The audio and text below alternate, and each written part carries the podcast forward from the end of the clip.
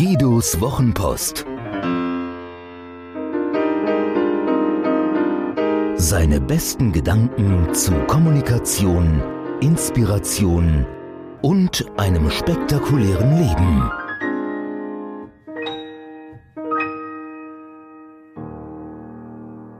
Facebook kann dich töten. Was machen wir nur mit unserem Facebook? Einerseits ist vielen von uns das weltumspannende Netzwerk lieb und teuer geworden. Andererseits fürchten wir uns völlig zu Recht vor dem Datenmonster, das wir auch noch selbst groß gefüttert haben. Es könnte uns töten. Es begab sich aber in jenen Tagen des Jahres 1987, dass eine Verordnung vom Kaiser Kohl ausging, es solle eine Volkszählung im ganzen bundesrepublikanischen Reich vorgenommen werden. Da machten alle sich auf, um sich in die Listen eintragen zu lassen, ein jeder in seinem Ort.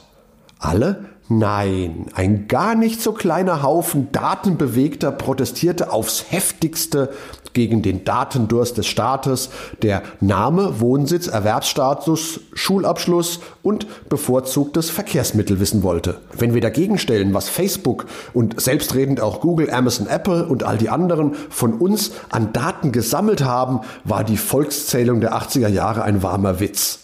Tatsächlich kennen uns die Giganten der Technologiewelt besser als wir uns selbst. Die völlig unregulierte Datensammlung und vor allem die IT- und KI-gestützte Verarbeitung dieser Daten und die damit verbundene Vollsuche nach Korrelationen bringt es mit sich, dass Facebook und Co unser Einkaufs-, Wahl- und Sozialverhalten vorhersagen können. Achtung, ich meine damit nicht solche dämlichen Wenn-Dann-Effekte, dass mir auf dem ganzen Internet permanent Rasenmäher-Werbung gezeigt wird, weil ich gerade bei Amazon einen Rasenmäher gekauft habe. Und ich meine auch nicht jene Werbeformen, bei denen ich mich frage, warum sie mich treffen, denn manchmal ist es schon sehr daneben.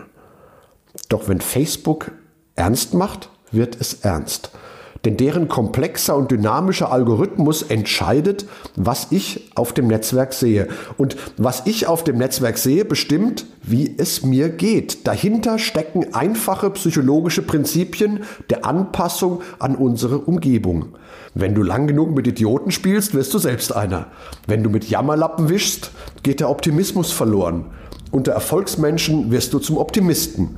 Dabei ist die DNA von Facebook schrecklich schlicht. Es geht immer darum, dem Einzelnen das bestmögliche Erlebnis zu bieten, ihm also das zu zeigen, was ihn wirklich interessiert. Das gilt für Werbung, das gilt für Beiträge von Seiten und für Beiträge von, in Anführungszeichen, Freunden. Was heißt das jetzt konkret? Bist du gut drauf? Schickt dir der Algorithmus aufmunternden, positiven Content. Das wird deine Stimmung aufhellen. Der Algorithmus wertet nicht, er hat keine Moral, doch er potenziert. Wenn du Frust-Content bekommst, wird sich deine Stimmungslage nachweisbar eintrüben. Wenn also Facebook deine Stimmung beeinflussen kann, wie theoretisch ist es dann noch, dass Facebook dich in Depressionen stürzen und zum Freitod verleiten kann, wenn die Auswege fehlen? Die Frage danach ist, warum sollte Facebook das tun? Mir fällt kein Grund ein. Doch was heißt das schon?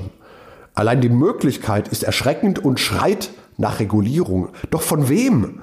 Die Macht derer, die mit tausenden Spezialisten und den besten Computersystemen der Welt das meiste Geld der Welt damit verdienen, dass sie uns manipulieren, ist ein beängstigender Fakt unserer Zeit. Liebe Schlagzeilen, Wiederkäuer und Oberflächenempörer. Es ist völlig egal, ob Cambridge Analytica ein paar Millionen Datensätze bekommen hat. Übrigens ganz legal im Rahmen der seinerzeitigen Möglichkeiten. Es ist völlig egal, ob wir beschließen, mehr oder weniger Informationen in Facebook zu hinterlegen oder gar unser Profil zu löschen. Es ist völlig egal, ob die EU die Datenschutzschlinge zuzieht. Ein wilder Wind hat die Pusteblume zerblasen und ihre Schirmchen weit verstreut. Der Versuch, sie wieder zusammenzusetzen, ist müßig. Nie waren wir in unserem Teil der Welt so frei, nie gab es so viele Möglichkeiten und nie gab es so feste Fesseln, wie sie die Zuckerbergs, Bezos, Cooks und Pichais dieser Welt angelegt haben. Und die Lösung? Fragen wir doch unser Stammhirn. Verstecken, weglaufen, angreifen. Meine Lösungen lauten, ich hoffe, dass irgendeine Regierung die wilden Weltherrscher wieder einfängt. Das ist das Verstecken. Ich blende alles aus und freue mich des Lebens. Das ist das Weglaufen. Und ich frage mich, wie ich dieses Wissen und die daraus hervorgehenden Möglichkeiten für mich nutzen kann. Das ist der Angriff.